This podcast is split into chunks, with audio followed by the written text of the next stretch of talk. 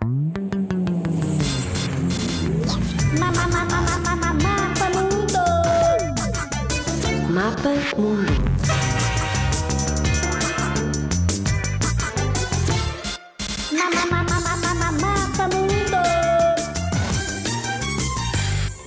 A Argélia é um país que fica na costa norte do continente africano e cuja capital é Argel.